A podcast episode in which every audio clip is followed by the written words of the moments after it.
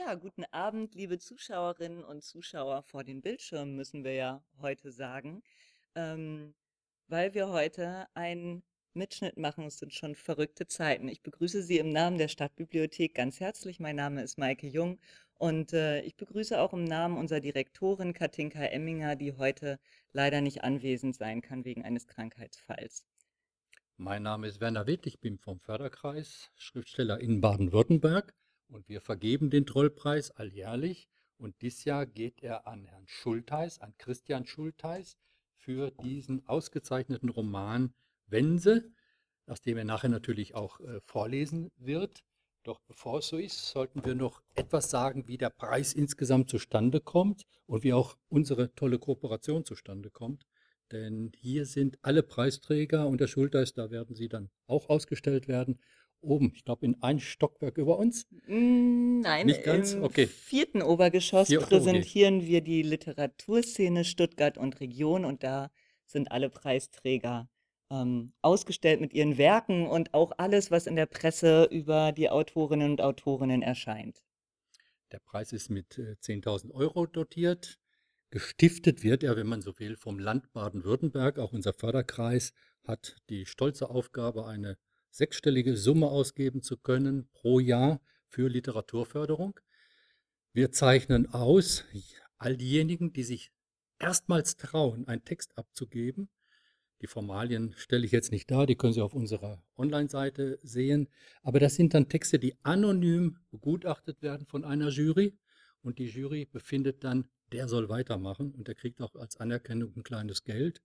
Und so kommt jährlich unser Förderband zustande. Dies Jahr mit einem Vorwort von Staatssekretärin im Ministerium für Wissenschaft, Forschung und Kunst Baden-Württemberg, die übrigens auch mal in unserer Jury war und die uns natürlich, wie kann es anders sein, hochlobt.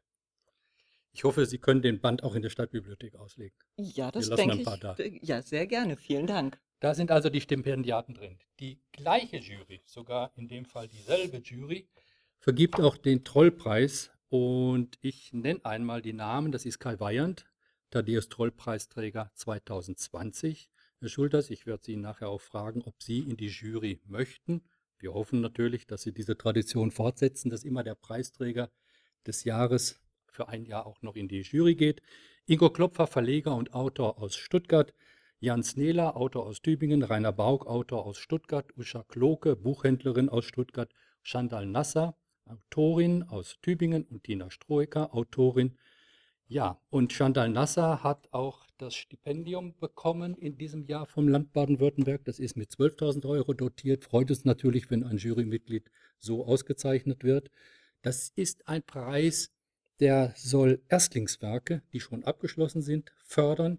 Der Trollpreis wiederum fördert einen Autor, der auch noch am Anfang seiner Karriere steht, aber der schon ein reiferes Werk abgegeben hat. Und ich glaube, der Band, den wir heute auszeichnen, der hat dieses verdient.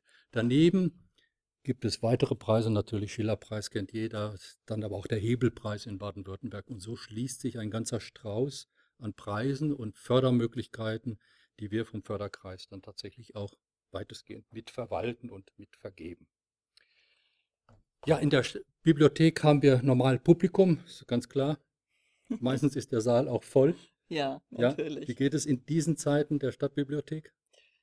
Ähm, ja, bei den Veranstaltungen ist es äh, leider so, dass wir auch im November teilweise vor leeren Reihen saßen, was sehr ungewöhnlich für uns ist und uns nun entschieden haben, äh, erstmal fürs Erste nur Online-Formate anzubieten, hoffen aber inständig, dass es im Januar wieder mit Publikum weitergeht. Und oben, haben Sie ja gesehen, heute beim Reinkommen, sind doch einige äh, die an den Regalen sich inspirieren lassen auf der Suche nach Literatur. Und ähm, da sind wir schon ganz froh, dass, dass echte Menschen in die Bibliothek dürfen. Also bis vor wenigen Tagen haben wir das ja tatsächlich als Präsenzveranstaltung geplant. Leider können wir es nicht als Präsenz machen. Ähm, Kai Weyand, der Preisträger vom vergangenen Jahr, hat überhaupt keine Würdigung bisher erhalten, öffentlich zumindest Mhm. nicht. Das ist Mhm. sehr, sehr traurig. Vielleicht können wir im nächsten Jahr ja gemeinsam was aushecken Ja, und eine größere Veranstaltung dann mit diesem Thema machen. ja, sehr gerne. Jetzt darf ich aber Herrn Schulteis zu mir bitten. Denn natürlich geht so ein Preis nicht ohne Urkunde. Thaddeus Troll Preis im Jahr 2021 an Christian Schulteis für seinen Roman Wense. Ich lese ganz kurz aus der Begründung der Jury vor. Ein schmales Buch ist es und doch durch seinen stilistischen Schliff und seine humorvolle Frische eine große und großartige Erzählung. Christian Schulteis spinnt das Wahre in der sprunghaften, allwissenden Existenz des Hans-Jürgen von der Wense weiter. Er dichtet dazu plausibel Begegnungen und Situationen. Diese Mischung aus verbürgter Wirklichkeit und Fiktion wird episodenhaft und sinnbildlich erzählt, ein stattlicher, fiktiver Aufwand, der gelingt. Stuttgart, den 16. Dezember 2021. Und der Preis ist mit 10.000 Euro verbunden und den überweisen wir, weil im Sack hat es nicht reingepasst. Herzlichen Glückwunsch. Vielen Dank. Auf den Applaus müssen Sie jetzt leider verzichten. Geht nicht anders. Sie werden nachher noch ein, äh, eine Lesung halten und Thorsten Denkes vom Literaturkolloquium in Berlin wird die Laudatio halten. Er ist jetzt heute aus Berlin eingetroffen, hätte sich auch ein schöneres und größeres und vielfältigeres Publikum vorgeführt. Wir werden also einen fliegenden Wechsel hier vorne machen zwischen Laudatio, Lesung und jetzt darf ich den Laudator auf die Bühne bitten. Vielen Dank. Auf dem Weg von Berlin nach Stuttgart streift der ICE, mit dem ich heute zu Ihnen kam, Landschaften, die Hans-Jürgen von der Wense sehr geliebt hat. Es sind die Mittelgebirge an Werra, Fulda und an der Jungen Weser, geprägt von einem Geflecht aus Wäldern, Burgen, Flüsschen, Dörfern und Fachwerkstätten. Aber vieles hat sich hier verändert, seit Wense sich die Topographie und Geologie, die Geschichte und die Geschichten dieser Gegend erlas und erwanderte. Wie würde er die Wohn- und Gewerbegebiete sehen, die sich in den letzten Jahrzehnten um die Dörfer und Städte ausgebreitet haben, wie die Reisenden, die auf der Autobahn durch die Landschaft brettern, ohne sie zu sehen? Wäre er ein Freund der vielen Windräder und sähe in ihnen vielleicht sogar geflügelte Riesen, die uns mit mythischen Vorzeiten verbinden? Er kann es uns nicht mehr sagen, wir werden es nie erfahren. Aber Wense ist mit seinem Werk präsent, mit posthumen Veröffentlichungen und im Netz, in Artikeln und seit einem guten Jahr auch als Romanfigur. Ich freue mich sehr, dass ich heute Abend einige Gedanken zu dem Roman mit Ihnen teilen darf, in dem Christian Schultheiß seinen Wense mit uns Leserinnen und Lesern teilt. Wer sich mit Hans-Jürgen von der Wense beschäftigt, begibt sich in Gefahr. Wense führt uns in abgelegene Gebiete des Wissens, und in solchen Gegenden verirrt es sich leicht. Wense zerrt uns auf Gipfel des Denkens, aber vom Panoramapunkt aus verliert man dann leider leicht den Überblick. Wenn sie liest, wenn sie wandert, wenn sie schaut, wenn sie forscht, wenn sie notiert, unermüdlich. Wenn jemand den Wanderer Wense, den Tausendsasser Wense, die Jahrhundertfigur Wense in ein Buch bannen will, wird die Sache besonders riskant. Denn was soll das bitte schön für ein Buch werden? Vielleicht ein dicker Historienschmöker, der aus dem exzentrischen Rundumgelehrten, der doch nie etwas zu Ende brachte, unterhaltsame Lektüre für uns nachgeborene Fachidioten macht? Oder doch nur eine ganz normale Biografie, die brav versucht, Dokumente zu sichten und Ordnung ins Durcheinander eines ungewöhnlichen Menschenlebens zu bringen? Ich behaupte, dass Christian Schultheiß um das Risiko wusste, in das er sich mit diesem Stoff begibt. Ich bin sicher, dass er lange über die Form nachgedacht hat, die er seinem Wense schenkt, und ein gutes Buch lässt seine Leser gern an solchen Prozessen der Reflexion teilhaben, so auch hier. Ich zitiere Nichts wird er fertig kriegen, sein Laozi nicht, seine Mythensammlung nicht, nicht sein Wanderbuch, nicht seine Universallautschrift, nicht seine Karte des Weltwetters, und für den großen Rest findet er sowieso keine Form. Warum sucht er überhaupt noch? Er sucht nach einer Form, die er nicht will. Er sucht nach einem Grab für sich, doch nirgends passt er hinein, und so rennt er, statt sich des Lebens zu freuen, verzweifelt von Friedhof zu Friedhof. Zitat Ende. Die Universitätsbibliothek Kassel, die den Nachlass von Hans-Jürgen von der Wense aufbewahrt, verzeichnet etwa 30.000 Blätter mit Notaten, Übersetzungen und eigenen literarischen Texten. Außerdem Sammlungen zu Ländern, Landschaften, Völkern, Familiengeschichte und zu Dingen. Dieses Material ist in über 300 Mappen thematisch zusammengestellt. Hinzu kommen tausende Fotos, Briefe und Postkarten, Tagebücher, Kartenmaterial, Notizhefte, Astrologika und Horoskope sowie Musikalien. In dieser Überfülle gilt es auszuwählen, es müssen Entscheidungen getroffen werden. Der Autor muss die Form finden, in der sein Text funktioniert. Christian Schultheiß entscheidet sich radikal. Er schreibt über dieses in alle Richtungen ausufernde Leben einen ungewöhnlich kurzen Roman von gut 120 Seiten.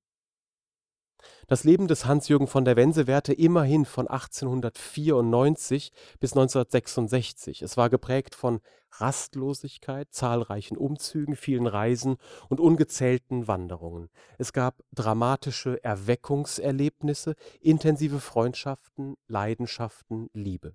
Es wurde gelesen, gedacht, notiert, gelegentlich sogar, gelegentlich sogar auch veröffentlicht. Die Novemberrevolution, die Münchner Räterepublik und den Spartakusaufstand erlebte Wense aus nächster Nähe und zwei Weltkriege fanden zu seinen Lebzeiten statt. Christian Schultheiß erzählt einige Tage im Herbst 1943.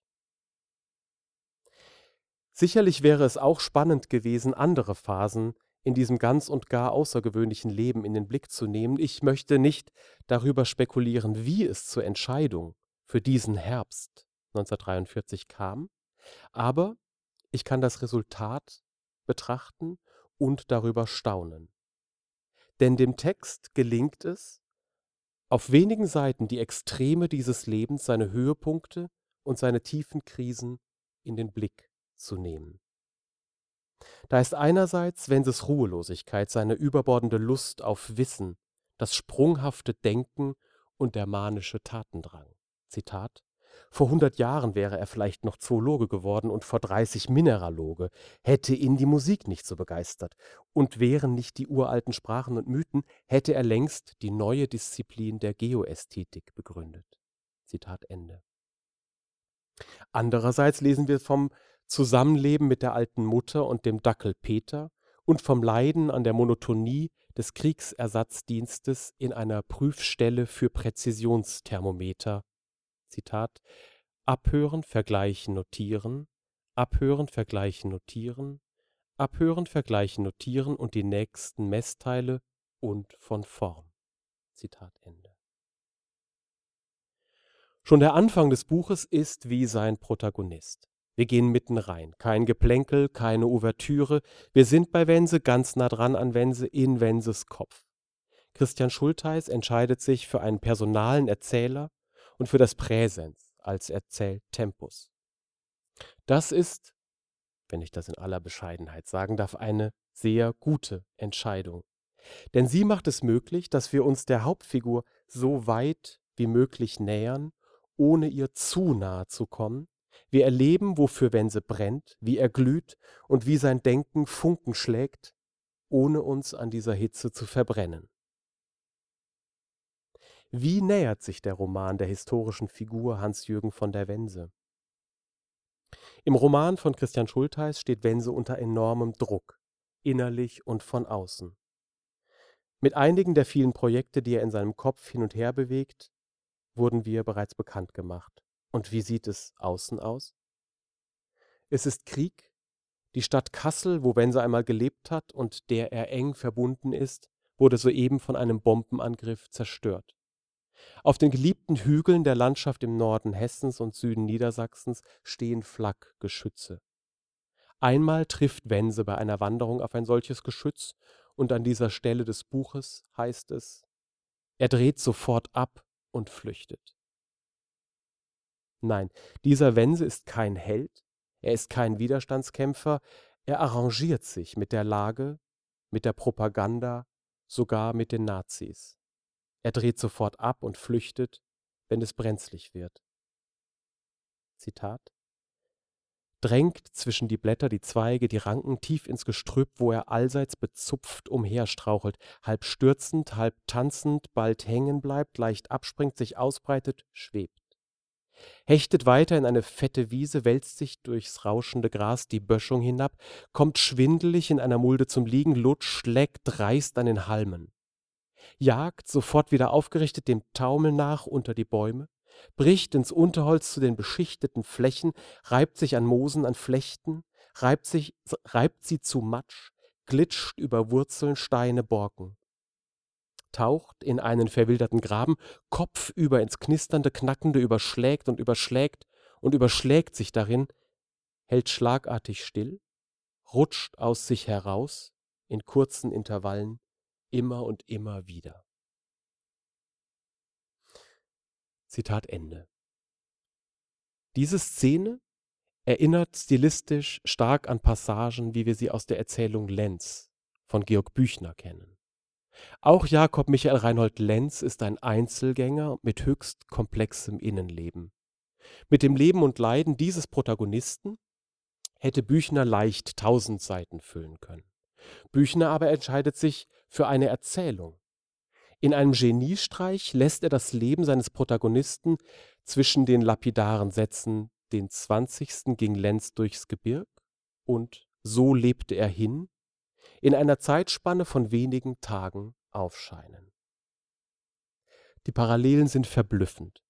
So wie bei Lenz der Wahnsinn immer lauert, die Oberhand gewinnen will und ausgetrieben werden muss, so lauert bei Wense der Schmerz, der nach immer mehr Medikamenten verlangt. Die fantastischen Elemente, die in Christian Schultheis Roman immer wieder aufblitzen, würden nüchterne Leserinnen vielleicht auf die starken Medikamente zurückführen, die Halluzinationen verursachen. Eine an Wense geschulte Leserin aber traute sich wohl weiter zu fragen. Wie kommen solche Bilder in unseren Kopf? Medikamente hin oder her? Warum erkennen wir im Fahrradfahrer, der uns im Vorüberrasen streift, einen Engel, der unseren Schmerz fortnimmt? Und warum nimmt der Teufel, den wir in der Bibliothek treffen, ausgerechnet die Gestalt einer schwarzen Katze an? Woher rühren Wenses Schmerzen? Wovor flieht er Zeit seines Lebens? Auf diese Fragen bietet der Roman selbstverständlich keine Antwort. Und wenn das der Fall wäre, würde es sich nicht um ein so gutes Buch handeln. Auch ich werde mich hüten, Ihnen hier mit simplen Erklärungen zu kommen, aber diese Fragen, die Frage nach dem Schmerz, die Frage nach der Flucht, geben mir die Gelegenheit, auf eine weitere große Qualität des Romans hinzuweisen. Es ist verblüffend, wie gut es dem Text gelingt, in kleinen, unscheinbar daherkommenden Sätzen sehr viel zu erzählen und mitschwingen zu lassen. Auch deshalb darf er sich diese Kürze erlauben.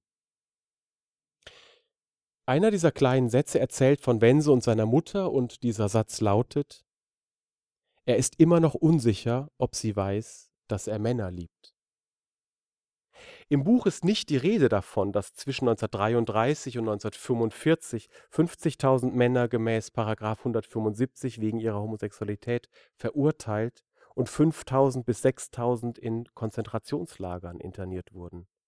In den großen Städten gab es Razzien, gerade in den Künstlerkreisen, in denen Hans-Jürgen von der Wense in den 20er Jahren verkehrt hatte. Obwohl es in diesem kleinen Satz vordergründig nur um die Beziehung Wenses zu seiner Mutter geht, um Privates also, schwingt in diesem Outing, wenn ich es behelfsweise so nennen darf, die Bedrohung durch ein gesellschaftliches Horrorszenario mit. Aus der historischen Figur Hans-Jürgen von der Wense macht Christian Schultheiß eine überzeugende Romanfigur, seine Romanfigur Wense der wir gebannt folgen. Er arbeitet kleine Texte seines Protagonisten ein und paraphrasiert Gedankengänge, die das Kleinste mit dem Größten verbinden. Besuchen wir, Wense, die Göttinger Bibliothek. Zitat Bringen Sie mir alles über das Soester Nequam-Buch, auch Vergrößerung der Miniaturen. Er will die berühmte Wipptreppe sehen, von der die Nichtsnutze ins Verderben kippen. Bis dahin prüft er noch schnell, ob die Sonne im Schöpfungsmythos der Sun wirklich ein im Himmel stecken gebliebener Stab ist und findet auch endlich heraus, weshalb die Soldaten und Turner mit gespreizten Füßen stramm stehen. Wegen des militärischen Winkelstands. Fersen aneinander, Öffnung 60 bis 90 Grad, in Österreich eingeführt, durch die schwedische Gymnastik verbreitet. Wie wurden Sonne und Mond miteinander verbandelt? Nach welchem Muster die Sterne verteilt? Wo reitet der Drache auf dem Bär? Mit diesen himmlischen Fragen aus den Tianwen steigt er wieder zur Metaphysik auf die Geschichte des Abendlandes aus der Sicht eines Osmanen, die des Christentums aus der eines Rabbiners und drei Beiträge zur Testatio-Theologie, der Lehre von der Göttlichkeit der Weichtierschalen. Ihre Anhänger untersuchen ihren Forschungsgegenstand nicht bloß, sie bewundern ihn, geraten in Ekstase angesichts dieser kleinen Baukunstwerke, bei denen alles von einem Strudelpunkt ausgeht, bunte Wellen und Kringel und Kräuseln und Türmchen, die sich pyramidal emporwinden, aber auch nach innen verschlingen, Gänge und Hallen bilden, Altare aus Perlmutt. Für die Testatio-Theologen ist jedes Schneckenhaus ein Gotteshaus. Sie brechen zwar ein, schmeißen die unförmigen Bewohner raus, doch nur, um sich ehrfurchtsvoll umzusehen. Die Spiralen der Schalen gleichen den Galaxien in der Andromeda. Die Weltraumteleskope zeigen es, nach diesem Muster wurden die Sterne verteilt. Zehn Minuten, flüstert Fräulein Munkel. Zitat Ende. Fräulein Munkel, das ist die Göttinger Bibliothekarin, die Wense mit seinem Stoff versorgt. Und wir fragen uns, sind Wenses Lesefrüchter skurriler Humbug oder genial? Oder beides zugleich? Selbstverständlich möchten wir heutzutage nun das alles sofort googeln. Das Sosternequam-Buch und den Schöpfungsmythos der Sun, die Fern Fersenhaltungen in Militär und Gymnastik, die Tianwen und vor allem unbedingt die Testatio-Theologie. Aber halt. Vielleicht ist Staunen hier angemessener als Googeln. Dieser Roman ist unbedingt auch eine Einladung zum Mit, zum Weiter und zum Selbstdenken. Denn was fangen wir mit all dem Wissen an, das über Jahrhunderte gesammelt wurde von honorigen Wissenschaftlern und exzentrischen Freigeistern? Wie machen wir dieses Wissen zugänglich? Wie verknüpfen wir es zu sinnvollen Strukturen? Und wie können wir es einsetzen, um das Wohl der Menschen, das Wohl der Erde zu fördern? Ich höre Ihre Alarmglocken läuten, denn meine Ausführungen werden allzu didaktisch. Und wenn Wense, dieser großartige Roman von Christian Schultheiß, eines nicht ist, dann dies, didaktisch. Deshalb breche ich hier ab und tue das, wofür das Genre Laudatio erfunden wurde. Ich lege Ihnen dieses Buch ans Herz. Lesen Sie, staunen Sie, geraten Sie gerne auch in Ekstase. Vielen Dank.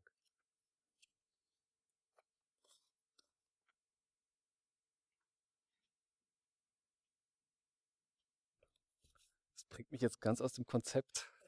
Das ist vielleicht der Sinn von einer guten Laudatio, dass man danach ein bisschen sprachlos ist als Gelobter. Ja, wie sagt man, wenn man was geschenkt bekommen hat? Äh, danke sagt man schön brav. Danke und Dankeschön und vielen Dank und bin geehrt. Und in diesem Fall äh, stimmt das sogar. Wobei ich auch an die anderen denke, die jetzt leer ausgegangen sind. So ist es halt, sag ich mir. Zufall, obwohl ich auf keinen Fall die Jury beleidigen will, die er sicherlich nicht rein zufällig entschieden hat. Aber dass ich überhaupt hier bin, in Stuttgart, in Baden-Württemberg, und dass ich vorher, also vor Abschluss des Romans, schon einmal gefördert worden bin vom Förderkreis, das war ja, wenn ich mich nicht irre, ähm, eine der Voraussetzungen für die Nominierung. Da kann man den Zufall schon nicht ganz von der Hand weisen. Den kann man im Grunde nie ganz von der Hand weisen, egal worum es geht. Was seinen Einfluss, könnte man sagen, auch wieder so sehr relativiert, dass man ihn doch nicht ganz so ernst nehmen muss. Ich kann aber nicht anders. Ich spüre immer den Zufall. Auch beim Schreiben von Wense war das so. Ich wühle und wühle in Wenses Werk, im Berg von Briefen, Notaten, die nach seinem Tod veröffentlicht wurden. Auch ein bisschen im Wenser Archiv. In Kassel wühle ich in unveröffentlichtem und folge den vermeintlich vielversprechendsten Fährten durch die Bibliotheken, verliere mich immer mehr in abseitigen Recherchen. Und immer hoffe ich, dass sich zufällig was ergibt, das mich weiterbringt in diesem Roman. Dass es endlich wieder zu einer Szene kommt, die ins Ganze passt. Oder besser gesagt, zu einem Schnipsel, um den ich herumschreibe und der sich auswächst zu etwas, das nicht mehr weggeschmissen werden kann. Zum Beispiel die Passage über den Stab, die ich noch vorlesen werde. Oder die weißen Maulwürfe, über die ein gewisser Staats von Wacon Josel forscht, geforscht hat, genau genommen, vor vielleicht 100 Jahren, nicht weit entfernt von Bad Pyrmont, wo Wense unter anderem gewandert ist und wo ich ihn auch am Anfang meines Romans wandern lasse, 1943. Worauf ich hinaus will, dass ich nicht genau weiß, worauf dass es mehr ein Gefühl ist beim Schreiben und dass sich alles formt.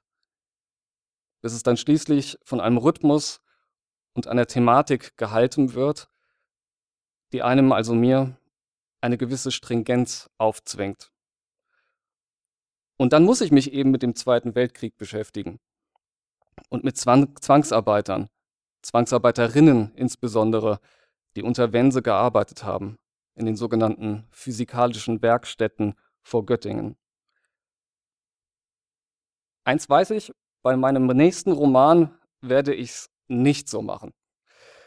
Das war eine tolle, aber auch quälende Arbeit an Wense. Du, Thorsten, weißt, wie lange ich daran rumgeackert habe, wie das Manuskript auch schon auf der Kippe zum Mülleimer stand, nicht nur einmal. Und deshalb will ich dir und den anderen ausdrücklich danken, die damals am LCB vor, ich weiß gar nicht wie vielen Jahren, am Wannsee in Berlin, für die, die es nicht wissen, dort ist das LCB, ähm, das Literarische Kolloquium Berlin, ähm, die mir dort während einer Schreibwerkstatt Mut gemacht haben. Denn wenn Projekt, das lohnt sich, da musst du dranbleiben. Und als ich 2016 in Heidelberg wohnte, da hat dann der Förderkreis mit seinem Arbeitsstipendium dafür gesorgt, dass ich auch wirklich dranbleiben konnte. Und jetzt dieser Preis. Thaddeus Troll, einer, der Humor hatte, auch ein schöner Zufall. Zum Glück habe ich mittlerweile ein neues Pro Romanprojekt, an das ich glaube, sonst würde ich mich jetzt schämen für die Aufmerksamkeit und für das Geld. Aber so geht's. So geht sogar sehr gut.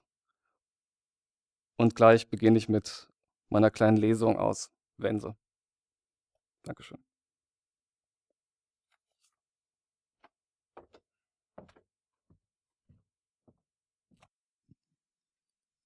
Ich habe das Gefühl, hier hört man das, das Nicht-Klatschen am allerlautesten in, in diesem Raum. Ich muss mal kurz einen Schluck trinken. Darf ich eine Frage stellen? Äh, weil, ich die, weil, weil ich die Frage rhetorisch in der Laudatio gestellt habe. Wie oder wann kam es denn zu diesem Herbst, zu diesem Zeitpunkt, ähm, dass, dass sich da alles so äh, rumkristallisiert, denn ähm, das passt sehr gut und trotzdem musst du das ja irgendwann gewusst oder entschieden haben. Also der, es gibt mehrere Gründe. Ich glaube, der erste Grund war, dass, dass Wenzel zu diesem Zeitpunkt zum ersten Mal in seinem Leben arbeiten gehen musste, wie andere Leute auch. Und allein das hat mich schon sehr interessiert. Und ruckzuck kamen so viele andere ganz wichtige Punkte in seinem Leben hinzu, die dort, die zu dieser Zeit auf der Kippe standen. Einerseits seine, seine, auch seine sexuelle Identität, aber dann auch überhaupt seine Identität als Freigeist. Dann seine neue Identität als hm, Abteilungsleiter. Ja, das war der Grund. Das war der Grund. Denn sonst, ähm, ich glaube, es gab auch ein paar Momente in Wenses Leben, wo er tatsächlich machen konnte, was er, was er wollte, mehr oder weniger. Unterstützt von reichen Freunden, konnte wandern gehen, so viel er wollte. In dem Umfeld hätte ich ihn auch zeigen können, aber besonders interessant schien es mir, eine, so eine Extremfigur in einer Extremzeit zu zeigen. Ein weiterer Vorteil fand ich ist, dass ähm, in einer Zeit, die so verrückt ist, jemand wie Wense gar nicht mehr so verrückt erscheint. Das waren die Gründe. Genau. Und die Passage mit dem Stab, die ist von Wense oder hast du sie erfunden? Das habe ich mich dann auch irgendwann gefragt. Also wie, wie sehr hast du dann dazu äh, erfunden und wie viel Wense steckt da drin? Also den Stab hat Wense selbst mal angekündigt, also ein, ein Text über den Stab, ein Essay, aber von dem fehlt jede Spur, sowie von vielen Sachen, die er angekündigt hat, jede Spur jede Spur fehlt. Äh, eine Geschichte des Weltwetters oder so wollte er auch mal schreiben. Und dann dachte ich mir eben, ähm, das versuche ich jetzt mal. Und so ist es zu dieser Szene gekommen. Ja. Gut, jetzt, ich lese jetzt mal was vor. Ich lese den Anfang des Romans vor. Karten sind Partituren der Landschaft, hat er mal geschrieben. Zigmal hat er das geschrieben. In Briefen an Freunde und Feinde und Unbekannte. Auch auf Zeitungsschnipsel, die dann per Windpost auf Reise gingen. Einer davon flog um die Welt und kam ihn, ihm in Kassel auf der Frankfurter Straße wieder entgegen. Karten sind Partituren der Landschaft. Der Satz macht ihn nicht nur stolz, er verfolgt und nötigt ihn auch. Mach ernst, verwandle die Landschaft, die Kartografie in Musik. Aber vom Komponieren muss er die Finger lassen, hat schon mehr als genug zu tun. Die Gedichte von Imru al-Kais wollen fertig übertragen werden. Genauso die Hymnen auf Ptah und die Weisheiten der Ewe und Soto. Und wenn er bedenkt, wie viel noch in seinen Mappen schlummert, wie viel hier in nächster Nähe und Ferne entdeckt werden will, da läuft ihm das Wasser im Munde, im Hirne zusammen. Hedy hat recht. Er ist ein Vielfraß. Allerdings keiner dieser Wiederkäuer. Nichts ist schlimmer als so eine träge, dröge Kuh, die selbstzufrieden ihren Wissensäuter schwenkt und allen, allenthalben einen korrekten Fladen fallen lässt.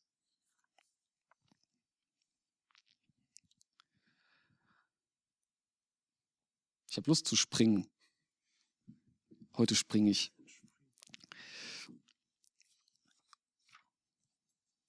Die ganzen Krüppel ignorierend eilt Wense durch die Lazarettstadt. Durch die von Palmen gesäumten Straßen und Parks und schließlich am letzten Haus vorbei, wo ihm noch ein Hund hinterherbellt ins offene Tal. Das Gekläffe fliegt mit ihm auf den Schellberg zu, der dunkel aufragt, Nebel verschleiert. Mit Anlauf schlüpft er zwischen die Fichten.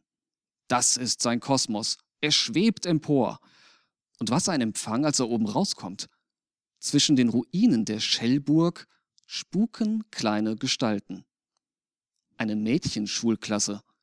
Sie kauern im ehemaligen Verlies. Die Lehrerin als Folterknecht erklärt, Schell bedeutet Skala, also Stufen. Unsinn, Unsinn, ruft Wense. Schreit mal ganz laut Hallo. Die Mädchen tun es. Und aus der Schlucht schallt ein sechsfaches Echo. Na bitte, bewiesen. Schnaubend beißt er in den Griff seiner Aktentasche, zieht seine Kappe tief ins Gesicht und taucht unter im grün-gelben Laub. hangelt sich von Baum zu Baum, durch rauschende Buchen steil hinab, in die Senke, den Kessel, den Trichter, das Loch und bis über den Rand hinaus ins Freie. Da stehen Leute. Ein Arbeitskommando aus rund zehn jungen Kerlen. Sie grinsen ihn an. Er nimmt die Tasche aus dem Mund und klopft sich den Mantel ab. Ihre beiden Wachmänner beäugen ihn. Wollen die ihn etwa kontrollieren? Er holt sein Notizheft heraus, als wäre er der Kontrolleur. Ist dort Erzen? Ob dort Erzen sei, habe ich gefragt. Ja, antworten sie brav. Er dankt und folgt dem Feldweg ins Dorf. Hier fließt der Griesebach, da fließt die Humme und da verläuft die Reichsstraße von der Maas bis an die Memel. Hier der Metzger Horte, da der Perückenmeister Krause. Schön und gut, nur interessiert ihn das? Nein. Er denkt an die Maulwurfsjäger, die einst durch diesen Flecken zogen. Und dann kommt, was immer kommt, wenn er reist. Der Moment, in dem er sich selbst unheimlich wird. Er geht durch einen fremden Ort und weiß alles. Aber auch alles. Die ersten Urkunden, die Flurnamen, die Wüstungen, die Häusergeschichten. Und dort drüben, hinterm Ahornberg, die alten Grenzsteine, die Fürst und König nach langem Streit mit Hilfe eines Esels setzen ließen. Immer dort, wo er zum Grasen stehen blieb, kam ein Stein zwischen Lippe und Hannover. Grenzziehung als Eselei. Normalerweise käme jetzt noch das erste Aufeinandertreffen mit Staats von Wacon-Josel, aber ich kann es jetzt nicht abwarten und ich springe zum Stab. Jetzt haben wir schon so viel über den Stab gesprochen. Da lese ich auch diese Stelle mal vor, wenn ich sie denn finde. Mit einem Stab reicht man weiter. Man kann in der Tiefe tasten, auf dem Grund des Gewässers, und sein Floß, seine Gondel, seinen Kahn abstoßen. Man kann ihn als Maß nehmen und die ganze Welt vermessen. Oder die Tafel zeigen. Oder zu den Göttern. Er ist ein Riesenfinger, ein Wichtigmacher. Mit ihm kann man andere fernhalten oder vor sich hertreiben. Schnell wird er zur Waffe. Später zum Zepter. Hinter Gittern hält man zwei Stäbe auf einmal. Sonst tut man das selten. Außer man trommelt. Oder isst mit Stäbchen. Aneinandergerieben können sie Feuer entfachen. Darauf kocht man und rührt, ja, womit? Das Ferkel dreht sich am Stab wie am Spieß.